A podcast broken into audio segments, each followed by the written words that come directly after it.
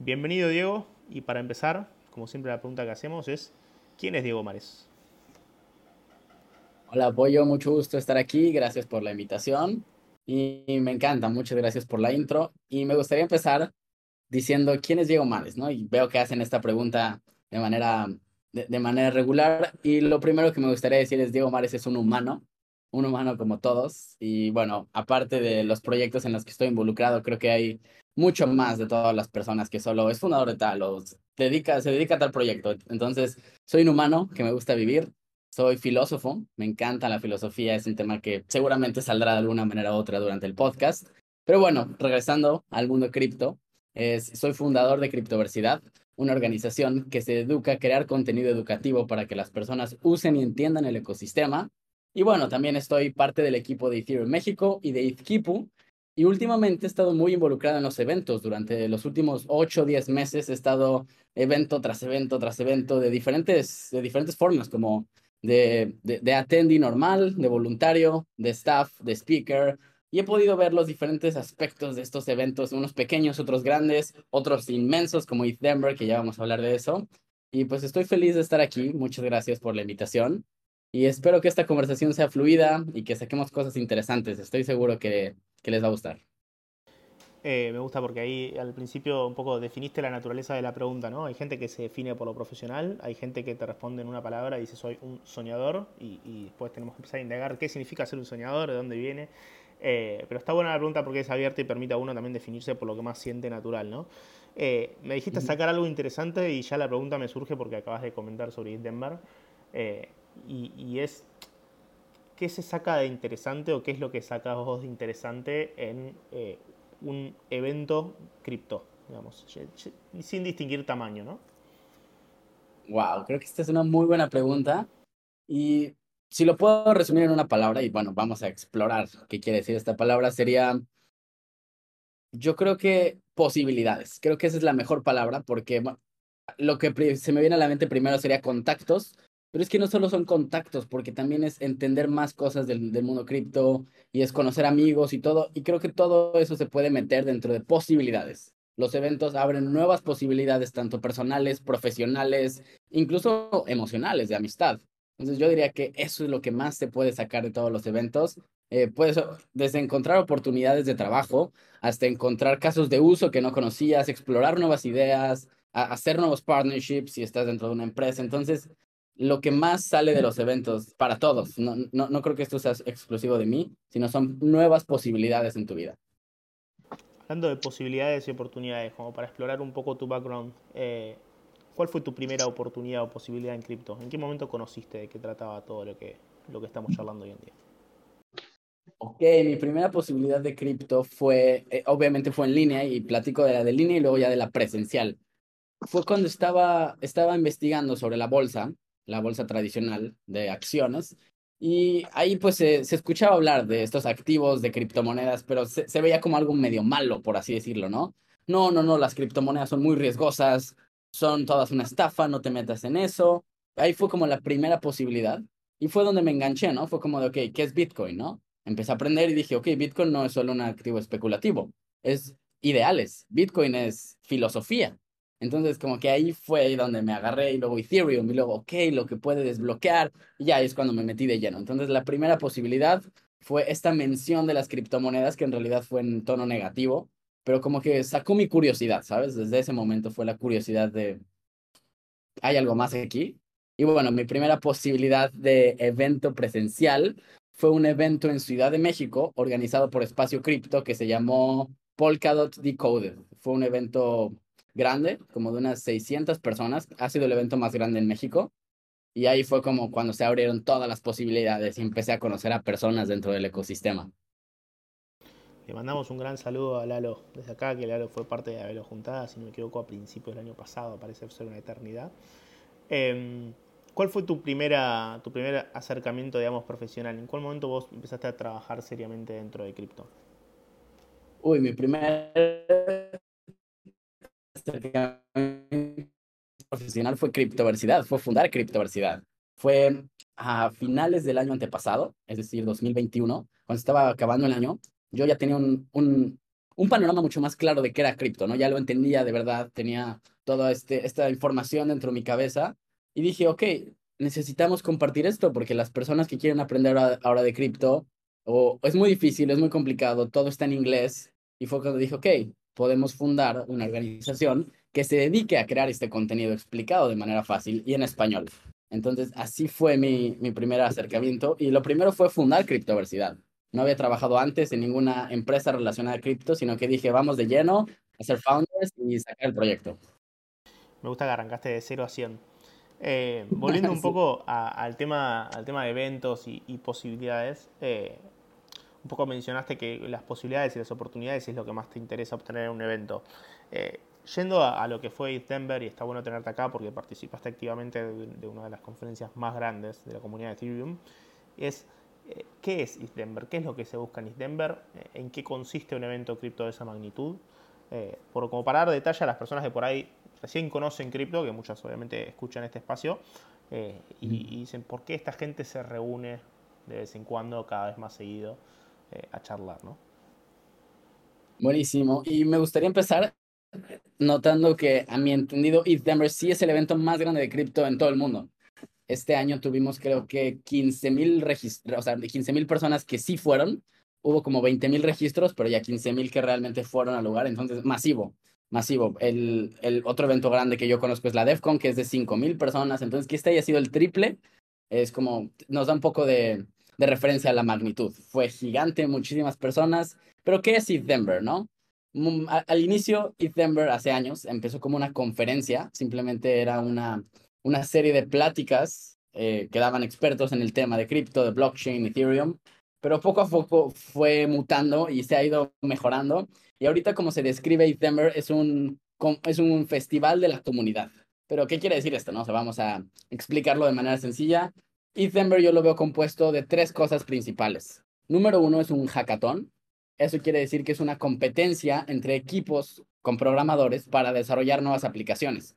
Compiten para usar tecnologías de los, de los sponsors y ganan premios. Eso es lo primero. Este hackathon dura siete días. Súper largo, es de los hackatones más largos de todos. Y es una competencia entre programadores. Entonces, es quién puede desarrollar la mejor app. Eso es, eso es una parte de December. La segunda parte de December es una serie de conferencias de cripto. Es decir, estas son pláticas dadas por expertos de, diversos temas explicando más que nada aspectos teóricos de la tecnología, ¿no? Como de, ok, ¿qué, es una stablecoin? ¿O qué es este protocolo? ¿O por qué importa tal? ¿O la adopción? O sea, como temas muy específicos dados por estas personas son muy comunes en Denver. Hay charlas durante todo, todo, todos estos días. Y por otro lado, aparte de ser un hackathon y de ser una serie de conferencias, Denver también es un lugar para no sé, no sé cómo decirlo, para convivir, para juntarse simplemente con las personas, interactuar, platicar con las personas, hay juegos, eh, o sea, es como un, espacio de convivencia. Entonces, si tuviéramos que dividirlo en estas tres categorías, este año diciembre fue un hackathon, una serie de conferencias y un espacio de convivencia para que las personas con intereses similares platicaran, se juntaran, discutieran, lo que sea. Así es como yo definiría December hasta bailaran con Vitalik de arriba de un escenario. Interesante momento. Por cierto que Vitalik no fue a December. Este año solo estuvo virtual. Buen dato, buen dato. ¿Y por qué crees que no fue este año a December? ¿Hacemos especulación ya que estamos? ¿Por qué no? Sí, si te soy honesto, yo creo que es porque eran demasiadas personas. Y imagínate, Vitalik caminando en, en, en este evento no iba a poder disfrutar nada, ¿no? O sea, todo el tiempo iba a haber personas pidiéndole fotos, hablándole, pichándole sus proyectos, pidiéndole dinero, lo que sea. Entonces, yo creo que eso ha escalado un punto en donde él ya no lo disfruta. Entonces, como que dice, ok, ya para que tenga todo, todo este, no sé, como tsunami de personas que, digo, que seguramente en cierto grado lo disfruta, pero creo que tanto ya lo puede abrumar. Creo que es la razón principal por la que dijo, mejor me quedo en África. Hay, hay algo interesante que me imagino que debe ser la dificultad a la hora de organizar, y bueno, vos obviamente estuviste eh, implicado en la organización, eh, ahora nos podrás contar mejor qué implica ser parte del staff de un evento de este tipo, pero mm, me imagino que habrá cierta dificultad a la hora de encontrar la dificultad del evento, ¿no? Digamos, el nivel de eh, conocimiento promedio que tiene que tener una persona para realmente disfrutarlo o sacarle provecho. Eh, ¿En qué nivel crees que estuvo East Denver con respecto a este, este, este, a este tema? ¿Crees que hubo lugar para los principiantes, para los novatos que llegan y tal vez no están tan embebidos del tema? ¿O arrancó, digamos, un nivel más arriba y tal vez eh, había que estar algo en tema para participar y más que nada para aprovecharlo de la mejor manera?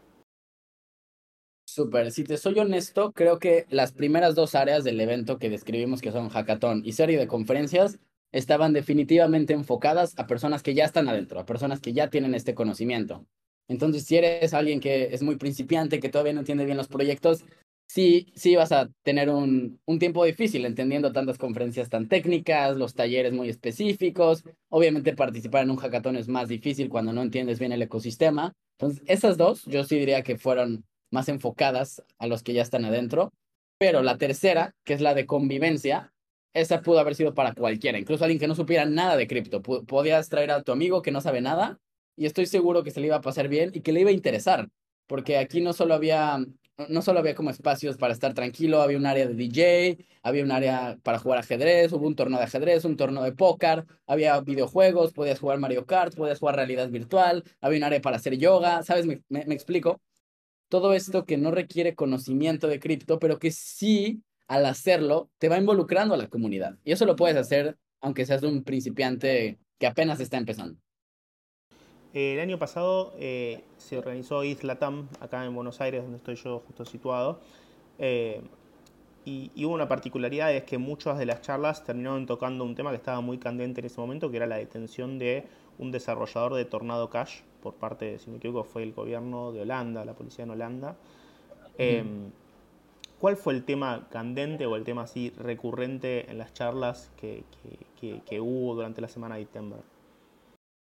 Esta es, esta es una muy buena pregunta y yo diría, aquí te, te vas a encontrar 10 respuestas seguramente, ¿no? Desde mi percepción, el tema fue account abstraction. Esta es una nueva forma de tener billeteras de criptomonedas utilizando smart contracts y que está en desarrollo. Es como de las áreas más calientes, por así decirlo, del ecosistema. Están habiendo muchos desarrollos, aunque es un área muy técnica. O sea, el mismo nombre, ¿no? RC4773 es un nombre que lo escucha un principiante y se asusta, ¿no? Pero a pesar de eso, yo creo que sí fue el tema más hablado, más recurrente. Todos estaban hablando de eso, estaban haciendo smart contracts de eso. En el hackathon hubo proyectos de de, de estas wallets. Entonces, yo diría que ese fue de los temas principales. ¿Podrías resumirlo como si fuera a un niño de 10 años? ¿En qué, en qué consiste la account abstraction? Ok, este es un tema interesante y que está cambiando. Entonces, intentaré hacer mi mejor esfuerzo para un niño de 10 años. Entonces, imagínate que tú tienes una cartera y que actualmente utilizar esta cartera es un poco difícil. No encuentras bien dónde guardar el dinero, a veces te confundes con qué tarjeta quieres utilizar y como que te cuesta trabajo utilizar esta cartera porque está rara, ¿no? Está mal diseñada. Algo así es el estado actual de las billeteras de criptomonedas. Son medio lentas, la experiencia de usuario no es muy buena, las personas no saben bien cómo utilizarla, están limitadas. Podríamos decir, o sea, este es el contexto. ¿Qué es Account Abstraction? Imagínate que ahora hay un nuevo modelo de cartera eh, bueno, no sé cómo le dicen en Argentina, es cartera, billetera, Sí, le decimos eh, wallet. Imagínate ahora que hay un nuevo modelo de billetera. Obviamente estamos hablando de una billetera física, para el ejemplo. Imagínate que ahora tienes una nueva billetera que te permite hacer muchas más cosas, que ahora está bien organizada, que ya sabes exactamente dónde está cada tarjeta, que tiene diferentes compartimientos para guardar tu dinero de la manera que más te acomoda y que aparte tiene funcionalidades extras que no tenía esta cartera pasada. Esa es como la manera más simple que se me ocurre de, de, explicar qué es Account Abstraction, ¿no? O sea, es muy, muy simple, ¿no? Con una cartera física, pero haciendo esta analogía de las carteras físicas actuales están, están limitadas, así como las billeteras de cripto están limitadas también, y con este nuevo tipo de billeteras podemos hacer más usos que básicamente en, todo se traduce a una mejor experiencia de usuario. Eso quiere decir tú como usuario vas a tener eh, una experiencia más fácil, más grata, más sencilla, más simple, rápida. Eso es Account Abstraction en dos minutos. Lo seguiremos de cerca el tema, a ver cómo, cómo avanza. Dijiste que está en desarrollo, así que va a estar muy interesante ver cuáles son los próximos desarrollos en el tema. Eh, aprovechando ahí que mencionabas, digo, bueno, em, ser parte del staff de un evento así, ¿qué implica? Implica diferentes cosas y dependiendo del nivel, porque hay diferentes tipos de staff. Está como el core team, que el core team es como las personas que trabajan desde meses antes en la organización. Incluso, les digo ahora, hay personas que desde ahorita, que acaba de ocurrir ETH ya están planeando el ETH del siguiente año. ¿Siempre se hace en Denver? siempre se hace en Denver. Denver es, ETH Denver es un evento recurrente que siempre ocurre en Denver. Creo que ha sido, esta es las, no, no sé si la quinta o sexta edición, no estoy muy seguro, pero siempre se hace en Denver y hay un equipo como core. Entonces, este equipo trabaja desde hace mucho tiempo, es casi casi su trabajo de tiempo completo. Yo no formé parte de este equipo, sino que yo formé parte del equipo que empieza a trabajar un poquito antes, no, no, no con tantos meses de anticipación. Entonces, compartiéndote eh, cómo fue esta experiencia es, primero tienes que saber... Mande. bueno, súper.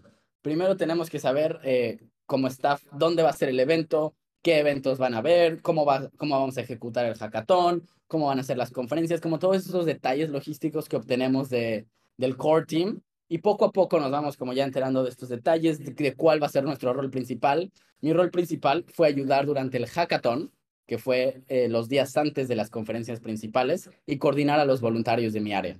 Entonces, es mucho como trabajar muy cercano con, con tu supervisor, por así decirlo, para ir, ir dando seguimiento. Oye, ¿qué onda con esto? ¿Qué les vamos a decir a los voluntarios cuando lleguen? ¿Cuál es el propósito de esta área? Etcétera. O sea, como muchos estos detalles. Y bueno, ya on-site, lo que se requiere es estar en el lugar, estar ayudando a las personas, dar instrucciones claras para los voluntarios. Y si eres voluntario, también lo que requieres es ir, seguir las instrucciones que tienes que hacer y tener una actitud de, de ayuda. Creo que eso, sí, sí, ya me estoy metiendo en otro tema, pero si yo pudiera decir el consejo más importante para ser voluntario en un evento es tener una buena disposición a ayudar.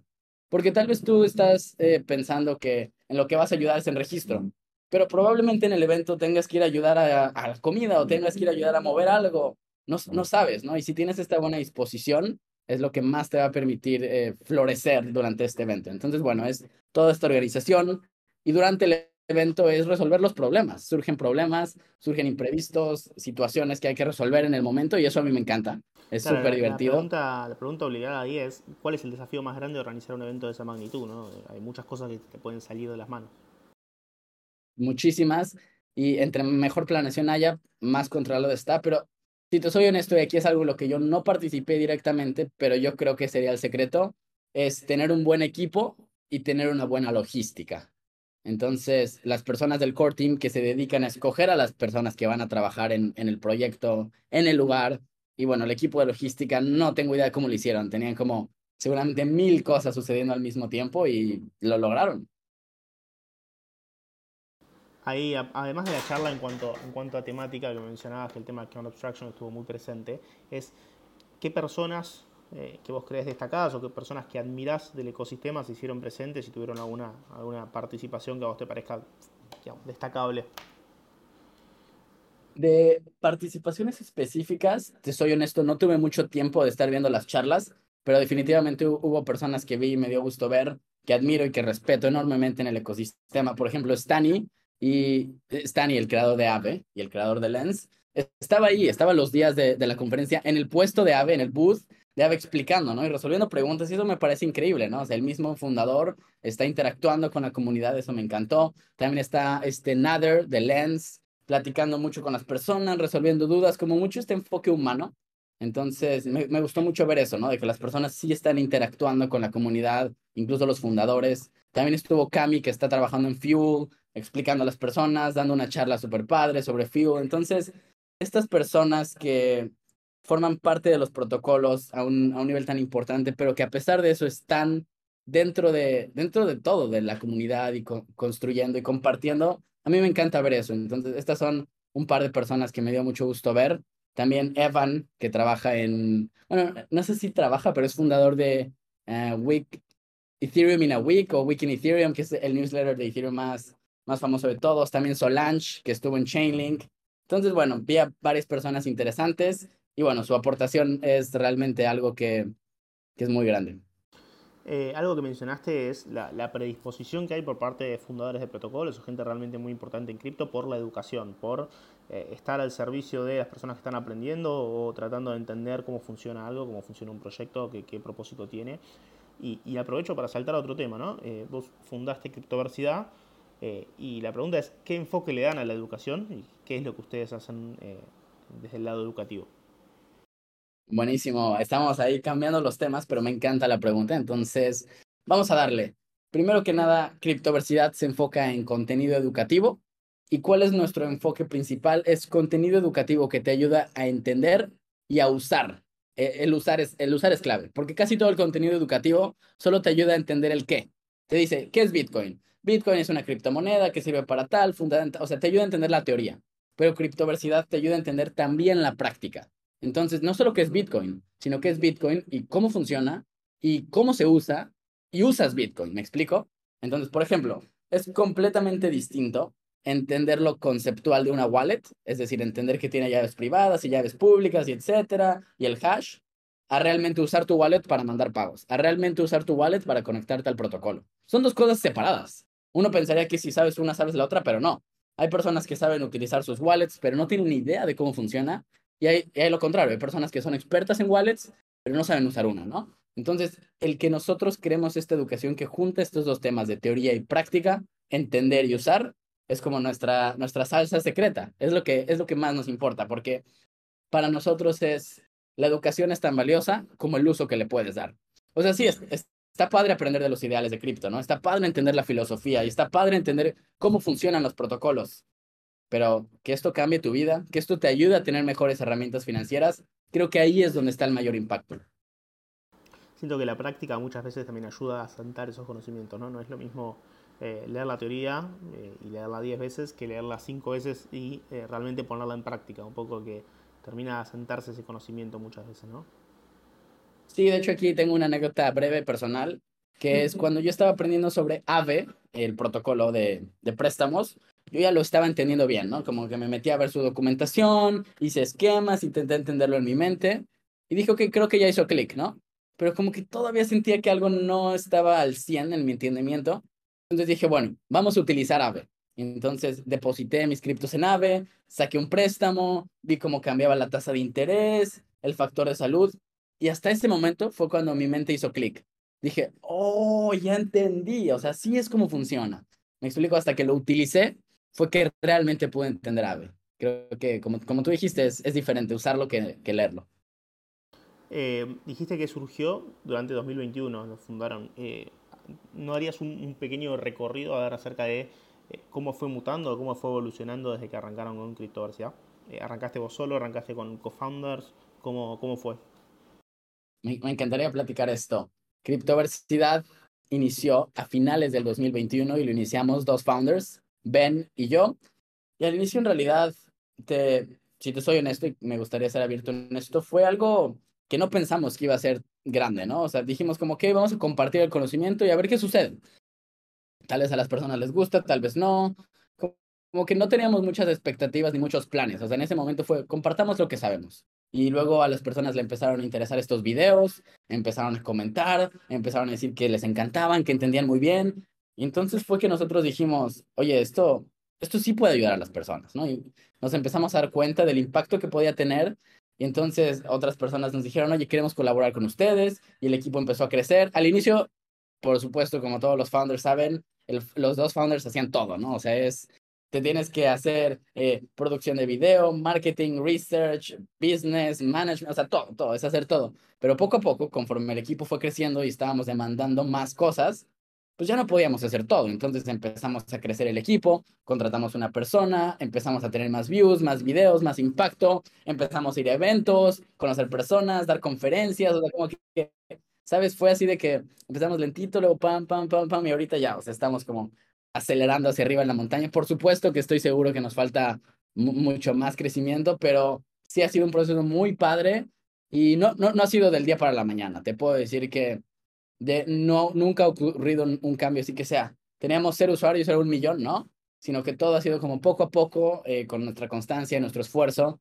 Entonces, sí, yo creo que una de las cosas que más nos ha ayudado es atender a estos eventos, tener presencia en los eventos. hemos sido speakers en varios eventos internacionales, hemos participado en la organización de varios eventos. Entonces, aquí yo soy eh, advocate de todos los eventos presenciales, en especial cuando son conferencias o workshops si alguien está dudando en si ir a una conferencia o no, vayan. Tal vez se aburren o tal vez no. tal vez consiguen contactos y posibilidades y todo. Entonces, los eventos han sido nuestro game breaker. También hemos trabajado con Ethereum Foundation, con Avedao. Entonces, como que todo se va, se, se, va mejorando poco a poco, ¿sabes? Todos los días vamos mejorando. Eh, en cuanto a contenido educativo, ¿ustedes tienen un curso? ¿Cómo es que funciona?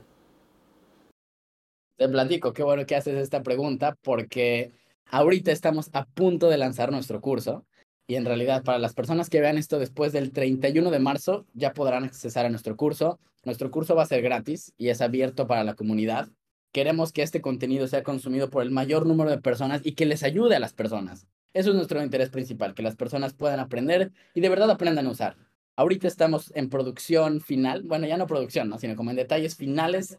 Este curso está a punto de ser lanzado. Hasta ahora tenemos todo un material de contenido educativo gratis en YouTube entonces, si alguien quiere aprender sobre un tema, probablemente tenemos un video de ello en YouTube y nos movemos mucho en Twitter y en Discord, que es donde hacemos eh, Twitter Spaces, eventos virtuales, workshops y todo. Pero sí, este curso sale el 31 de marzo del 2023 y va a ser un curso que tiene todo este enfoque que, que les estuve platicando. Es teórico y práctico, tiene clases, tutoriales, actividades prácticas y quizzes. Entonces es como todo toda la experiencia que hemos ganado en, esto, en estos últimos meses, la estamos juntando dentro de este curso para que las personas puedan pasar de 0 a 100 en, en horas. Entonces, eso es sobre el curso. Aprovecho el momento y el curso para, para decir que la palabra secreta del POAP de hoy es Diego Versidad. Así que eh, puedes claimarlo en este preciso momento, si no, después te mando el link, obviamente. Eh, ahí tú ese que está escuchando en vivo eh, y si hay alguien escuchando en YouTube en este momento, sepa que Diego Versidad es la palabra para claimar el pop. Después está obviamente el captcha eterno que hay que hacer. Así que ya sabemos la palabra, después la volvemos a decir por las dudas. Em, mm, creativos, creativo el equipo, ¿eh? ¿Somos creativos? Esa no la había escuchado nunca.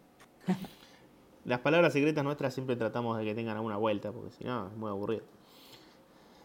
Mencionabas ahí recién, eh, bueno, cuando explicabas un poco todo, lo que, lo que siempre surge es la palabra comunidad, ¿no? Y, las distintas comunidades. ¿Qué rol crees que tienen las comunidades en cripto? ¿Qué, ¿Qué es lo que más te ayuda a formar parte de una comunidad? Me encanta que me estés haciendo preguntas de temas de los que recientemente hicimos clases, entonces tengo todo fresco en mi mente, ¿sabes? Hicimos recién un una clase de eventos explicando qué son los eventos, por qué importan y me estás preguntando eventos, entonces lo tengo claro. Igual una clase de comunidades, tenemos, tengo todo esto fresco, entonces yo creo que la importancia de la comunidad es crucial y entre más estés iniciando en cripto, más importante es la comunidad.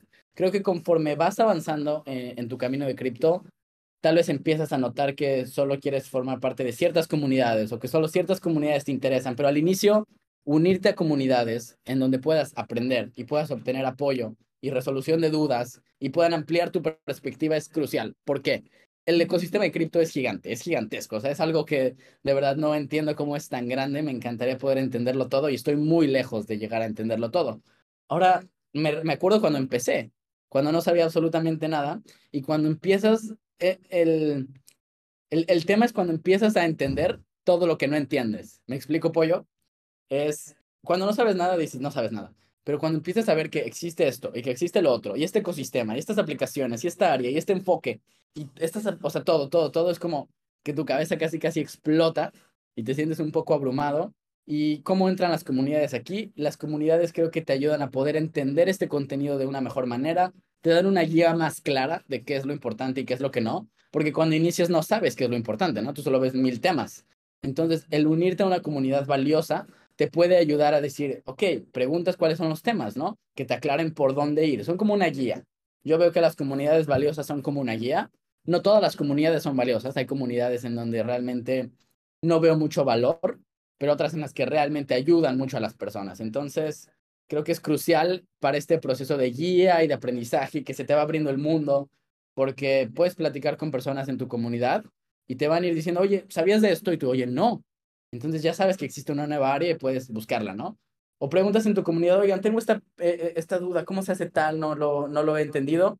Probablemente alguien te responda si estás en una comunidad valiosa. Entonces, creo que cuando vas empezando, este apoyo de la comunidad es crucial para entender mejor el ecosistema. ¿En qué comunidades vos eh, participas activamente hoy en día? Porque sos un tipo muy activo, de hecho mucha gente te referencia y dice, no, Diego, hace como se, pone de pie y dice, Diego. Entonces vamos a, explorar eso. ¿En qué comunidades vos participas activamente y en qué rol tomás, digamos? ¿Qué, ¿Qué es lo que más te interesa aportar en una comunidad cripto? Buenísimo, me gusta. Primero que nada, y, y mi comunidad principal es la comunidad de criptoversidad. Aquí estamos activos en el Discord, en el Twitter, YouTube, como siempre buscando llegar a más personas, responder las preguntas de, la, de las personas, como mucho este enfoque de, de ayudar es algo que hacemos mucho en criptoversidad. Fuera de criptoversidad, también estoy dentro de las comunidades de Ethereum, principalmente dos, Ethereum Kipu e Ethereum México. Entonces, aquí el rol que tenemos es organizamos eventos y yo siempre estoy pendiente, ¿no? De qué se habla en la comunidad de Ethereum, eh, qué updates están saliendo, si alguien tiene una pregunta de Ethereum, luego han surgido preguntas, ¿no? En el grupo que tenemos. De, Oigan, ¿cómo funciona tal, no? ¿Y qué, qué onda con el proof of stake? Entonces yo estoy como pendiente de ver si puedo resolver alguna de estas preguntas. Estas dos comunidades principales. Y también estoy activo en la comunidad de ETH Global. ETH Global, aunque su especialización son eventos en, eh, en, presencia, presenciales, son hackatones, también tiene una comunidad en Discord en donde personas interactúan, se comparten temas. He estado presente varias veces exponiendo ciertos temas y más que nada ayudando a las personas que tienen, que tienen estas dudas. Ahora, una comunidad que a mí me ha aportado también mucho ha sido la comunidad de Espacio Cripto. Aquí de nuevo saludo a Lalo y a Abraham y a Ana. La comunidad de Espacio Cripto ha sido muy útil para que yo pueda ir eh, como filtrando la información, porque como tú sabes hay mucha información y aquí se comparten las noticias, entonces yo ya no tengo que scrollear en Twitter 30 minutos, sino que ya hay, ya hay personas que comparten las noticias más importantes y es como, ah, ok, ya sé que tengo que ver esto. Entonces en la comunidad de Espacio Cripto estoy más en el, en el modo de espectador, como de, de nutrirme del contenido que comparten aquí. Y sí, creo que esas son las comunidades principales. Una pregunta más out of context. Eh, pero que surge a partir de eh, que sos una persona muy versátil y que participa en distintas comunidades, tiene su propio proyecto, eh, le interesa ir a eventos y participar activamente, presencialmente del staff, organizando, es ¿cómo organizas tus horarios? Muy buena pregunta. Aquí nos podríamos ya meter en temas como súper específicos, pero si podemos decirlo de manera simple, es lo que yo hago es priorizar. Para mí priorizar es, eh, no sé si decirlo así, pero el, la salsa secreta de poder tener un, una vida productiva. Y es lo que yo hago es priorizar, o sea, qué es lo más importante para mí y cuántas horas le voy a dedicar, tanto. ¿Qué es lo, lo que sigue importante para mí? Tanto. Entonces, yo así, yo ya tengo mucha claridad. Y entonces, cuando surge algo que, tengo que hacer o que es importante o que tengo que contribuir en un proyecto, yo ya tengo como mi lista de prioridades, entonces tengo claro si puedo hacerlo o si no puedo hacerlo.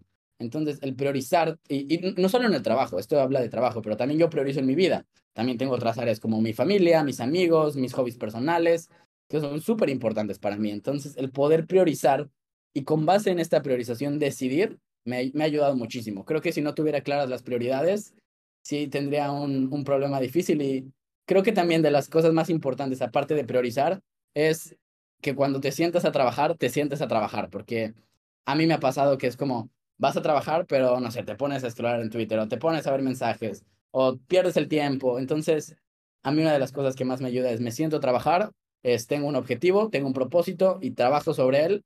Eh, aquí hay muchas técnicas de trabajo, pero esas son como las dos. Priorizar para tener claras qué es lo que te importa y qué es lo que no. Y dos, trabajar cuando hay que trabajar. Creo que esas son como mis dos estrategias principales. Cuando se trata de proyectos cripto, puede ser un protocolo DeFi, puede ser una solución del tipo Lens, eh, ¿cuál, ¿cuál es para vos el proyecto o, la idea más revolucionaria que se está llevando a cabo hoy día en todo el ecosistema descentralizado? Uf, ok, esta, es una pregunta que requiere un poco más de, Te dejo pensar, pensamiento más, más revolucionario. Ok, voy a, voy a tomar la pregunta lo mejor que puedo y mi respuesta va a ser un poco extraña. Vale, ya, ya, lo, ya lo procesé. Y, y, tengo la respuesta y que te digo que va a parecer rara porque no, no voy a estar hablando de proyectos nuevos y que están sacando cosas bien raras. Siendo honestos, creo que el proyecto más revolucionario actualmente sigue siendo Bitcoin. ¿Y a qué me refiero con esto? Ahora, no estoy diciendo que sea el mejor, no estoy diciendo que las personas vayan a comprar Bitcoin, no. Estoy diciendo desde el aspecto revolucionario y voy a explicar a qué me refiero. Actualmente, el 99.9 de las personas vivimos con base en el sistema fiat y dependemos completamente de los intermediarios financieros como son los bancos y otras instituciones. Por completo. O sea, el, el, mundo no podría sostenerse sin todo esto. El mundo no podría sostenerse si el dinero fiat se cae, se, el, el dólar se devalúa muchísimo, ¿no?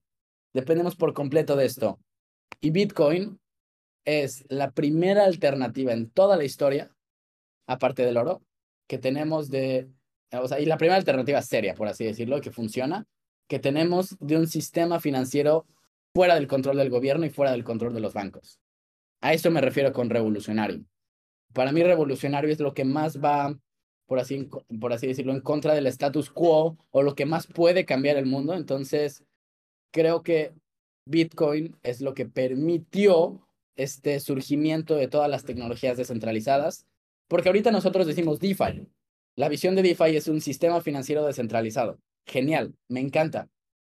Pero ¿de dónde, ¿de dónde nació esto? De Bitcoin. Bitcoin es el primer sistema descentralizado que podemos utilizar, o sea, realmente descentralizado, ¿no? Entonces, sí, sí me explico esta, e, e, esta idea de revolucionario porque Bitcoin es todo lo contrario al, sistema actual. Es, el sistema fiat es centralizado, es controlado por el gobierno, el dólar no tiene un límite en la cantidad que se puede incluir, los bancos son centralizados, el gobierno está todo metido en esto. Y Bitcoin es lo contrario. Bitcoin es un sistema financiero descentralizado con una moneda que no se puede censurar, no se puede parar, no depende de ningún tercero, no depende de bancos, no depende de gobiernos, no puede ser manipulada por gobiernos. Entonces, creo que en ese sentido Bitcoin es el proyecto más revolucionario de todos. Y, bueno, es que aquí podemos eh, meternos ya en detalles específicos porque yo diría Bitcoin y Ethereum, ¿no? Porque la innovación está, está, está saliendo de Ethereum. Y a mí me encantan Ethereum, me encanta Ethereum y me encanta Bitcoin. Ambos me parecen geniales. Y yo no creo que estén peleados. No creo que es Bitcoin contra Ethereum, sino creo que los dos pueden subsistir. Creo que los dos tienen cosas interesantes, pero en términos de revolución, creo que Bitcoin ha sido el, el parteaguas de, de todo el ecosistema, incluso más que los proyectos más raros que hayan visto. Me parece fascinante porque hace como un año hago la misma pregunta y respondiste lo mismo que hubiera respondido yo, pero con mucha más claridad de la que yo le suelo poner a la, explicación. Eh, porque sí, por lo general cuando lo pregunto yo pienso en Bitcoin y digo, obviamente no es lo más novedoso, no es lo, no es lo último, eh, sí es lo más revolucionario, al menos en mi opinión, por esto mismo, ¿no? porque es el pilar de todo lo que sucedió después y sigue siendo eh, la idea que va contra el status quo y la que puede cambiar cómo funciona el, sistema financiero mundial hoy, ¿no? y lo estamos viendo mucho con, con todo el tema de, de Silicon Valley Bank eh, y el quantitative easing en Estados mm. Unidos. Eh, es como el tema también del momento y siempre se vuelve a eso, ¿no? Se vuelve al pilar, se vuelve a, a, la, a la esencia. Correcto, y como tú dices, no es el más novedoso, no es el más, eh, no sé cómo, incluso yo me atrevería a decir, no es el más útil, ni siquiera. En ese sentido, creo que Ethereum es más útil, pero como tú dijiste revolucionario, es que yo dije Bitcoin. Una, mm, siempre pregunto, eh, un poco te lo pregunté dentro del ecosistema cripto, eh, ¿ves una persona que a vos te inspire o te genere muchos aprendizajes? ¿Quién te viene a la mente? ¿Dentro del ecosistema? puede estar dentro del ecosistema o fuera. Ok, ok, porque me gustaría compartir uno de fuera porque seguramente muchas personas ya conocen a exponentes dentro del ecosistema y por supuesto que hay muchos súper interesantes. Ok, voy a decir uno dentro y uno fuera. Es que e, está difícil. Ok, una persona dentro del ecosistema que es un gran amigo, pero realmente lo admiro y me inspira mucho, es Skylar. Skylar trabaja en la Ethereum Foundation, es el organizador de DEFCON y realmente es una persona que aprecio mucho, es muy capaz, es extremadamente inteligente y se ha ganado mi respeto, no solo por lo, lo amigos que somos, sino también por, por la ejecución que, que hemos visto de él, ¿no? O sea, y, eh, Skylar fue la cabeza del, de, de DEFCON y cómo, cómo salió DEFCON de maravilla. DEFCON fue genial, fue un gran evento. Entonces, realmente esa es una persona dentro del ecosistema que admiro bastante y me, me inspira a seguir mejorando, a ayudar, a hacer cosas. Entonces, ese sería dentro del ecosistema. Y fuera del ecosistema, una de las personas que más respeto, a, a, las que más respeto le tengo, y no la conozco, por supuesto, es Lex Friedman. No sé si conoces a Lex Friedman, Pollo. Sí, más vale. Sí, Lex Friedman eh, realmente es una persona que respeto mucho, me parece muy inteligente. Y no solo inteligente, sino creo que también tiene un enfoque hacia la vida muy interesante y con el que me siento identificado. Entonces, para los que no conozcan a Lex Friedman, les doy un pequeño contexto. Lex Friedman es un doctor en, en, en inteligencia artificial y también, bueno, tiene mucha relación a sistemas, programación, etc. Inteligencia artificial es su área más importante y es el host de su podcast, del Lex Friedman Podcast, en donde tiene invitados de todo tipo, desde cosas políticas, sociales, eh, emocionales, psiquiatras, tiene todo, todo, todo, pero me encanta su forma de, su apertura, tiene una mente muy abierta y las preguntas que hace y el enfoque que le tiene a la vida es algo que realmente me llama la atención lo sigo cercanamente, entonces yo diría que esa es una de las personas que me inspira a ser mejor, a seguir aprendiendo, a seguir siendo curioso de la vida. No solo yo no solo lo admiro por, por lo que mencionas vos, sino que también lo admiro porque es capaz de estar ocho horas grabando un podcast, cosa que realmente no, es de, no es de dejar pasar. Eh, te iba a mencionar, sabes que justo Tom Grau, que vino hace algunas semanas de Proof of Integrity, mencionó a Alex Friedman también. Eh, es, es recurrente siento que también dentro del criptomundo hay mucha también coincidencia ideológica tal vez con, con, lo que suele expresar Lex Friedman a través de sus preguntas y sus opiniones. ¿no?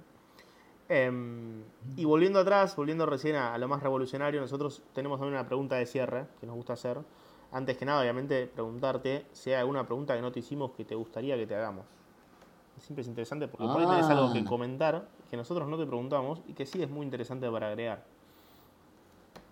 Oye, Pollo, por cierto, eres muy buen entrevistador, entonces eso es algo que quiero compartirte. No, realmente me, me gustan mucho las preguntas que han hecho y me gusta mucho la pregunta que hacen de qué pregunta faltó porque eso les permite ir mejorando, ¿no? Entonces, genial en eso. Creo que depende obviamente mucho el enfoque que le quieran dar a, a este podcast. Si es un enfoque más personal, yo les diría que podrían agregar la pregunta de qué es lo más importante en tu vida a la persona. Me gusta porque también va en la óptica Alex Friedman, viste que también el tipo te sorprende con una pregunta que va ahí al corazón. Y para, estábamos hablando de tecnología. Claro, claro. Sí, estamos hablando de Bitcoin y luego me dices, ¿cuál es el sentido de la vida? Y yo, oh, algo así. Creo que una pregunta de, de ese estilo lo puede hacer más personal y eso, bueno, podría gustarle a ustedes o no, pero eso me parece que es una buena pregunta. Sí, este es un segmento en el cual nos gusta conocer personas, así que obviamente suma un montón poder conocer siempre eh, las motivaciones que hay detrás de una persona que, que, pasa por esta charla y que, que se suma con, con, toda la buena onda. Eh, ahora te voy a someter a la pregunta final. La pregunta final ya tiene eh, dos años de vigencia, dos años, dos meses. Se hacen todas las videojuntadas, nadie zafa. Y es, hablábamos de proyectos revolucionarios y ponías a Bitcoin por encima, entonces es una pregunta que probablemente tiene respuesta para vos, o, la vas a por pensar, y es, en este momento tenés una puerta abierta en tu habitación y entra Satoshi Nakamoto. Se acerca a vos y es como los, como los adivinos, ¿no? ¿Viste? Como, como el famoso, como el, mago de la lámpara. Tenés una pregunta para hacerle. ¿Qué le preguntas? Ok, muy buena pregunta. Primero, quiero aclarar que en lo que estoy pensando, quiero aclarar que yo creo que Satoshi Nakamoto no es una persona, sino creo que fue un equipo. Eso es como e, el, mi primer pensamiento. Realmente he estado pensando este tema de Satoshi y entre más lo pienso, menos probable se me hace que sea una persona. Es realmente algo demasiado grande, tanto en, o sea, el, el éxito tecnológico, pero ideológico, o sea, no sé, como que es matemático, es tanto que me cuesta trabajo pensar que una persona pudo, pudo sacar esto, pero bueno dejando eso, eso lado, dame un momento, pues yo quiero, quiero realmente hacer una pregunta valiosa. El año pasado pasaba por este segmento, aprovecho para contarle a la audiencia, Julián Drangos. Julián Drangos eh, también vino con esta visión de, eh, para mí son tres, me dijo, para mí son Hal Finney, Adam Back y Nick Savo, y citó un libro muy interesante acerca de la coordinación eh, y cómo vamos, él, sostenía que la idea no podía prosperar si alguno de los tres eh, contaba el secreto, pero que evidentemente los tres lograron mantener ese velo de, secretismo para que la idea no, circule, la idea de quién había sido la persona detrás de. pero él también tenía esta visión de que han sido varios. Después tuvimos bastantes personas que, que también daban teorías acerca de quién creían que era. La mayoría Halfini, la mayoría creía que Satoshi Nakamoto era una persona y que incluso ya no estaba entre nosotros. Eh, así que ahora viene, viene tu respuesta. ¿Cuál sería la pregunta que le harías a tus Satoshis? Ok. Creo que tengo una que me gustaría muchísimo escuchar su, su punto de vista. ¿Y por qué? Porque creo que está en el, en el corazón de toda esta industria y de todo lo que, por lo que hemos estado luchando o trabajando en, en, este ecosistema. Le preguntaría, ¿qué es la descentralización y por qué es importante en la sociedad, en un sentido filosófico? Y aprovecho para hacerte la misma pregunta a vos, eh, para cerrar. ¿Por qué es importante la descentralización? Ok, aquí yo tengo una buena, una, una buena respuesta porque es un tema que, que me, ha interesado mucho porque siempre me gustaría como a lo, a lo más importante porque mil proyectos dicen descentralización, sí, todos vamos juntos, pero la mitad de ellos no tienen idea de qué es la descentralización, no son descentralizados y, y entonces como que siempre me ha, me ha estado picando eso, ¿no? ¿Por qué importa la descentralización? O sea, estamos luchando por esto, pero ¿por qué importa? ¿Por qué, nos debe, por qué nos, la deberíamos tener? Y bueno, después de ya varias, eh, varios pensamientos, discusiones filosóficas de esto, he llegado a la conclusión, al menos en, en, en, en mi historia, mi historia mental, por así decirlo, que la descentralización es una herramienta anticorrupción. Entonces, ¿qué quiere decir? La, la descentralización es, es el medio por el que una persona no puede abusar de su poder. ¿A qué me refiero con esto? Es yo creo que las personas cuando llegan a cierto nivel de poder se corrompen, casi casi invariablemente se corrompen. O sea, llega un punto en donde es demasiado poder que lo van a malutilizar de alguna manera u otra. Entonces, para mí esto es casi ya automático, que si una persona acumula demasiado poder, o un grupo de personas incluso acumulan demasiado poder, lo van a usar mal, aunque tengan buenas intenciones en el inicio. Para mí el poder corrompe en exceso.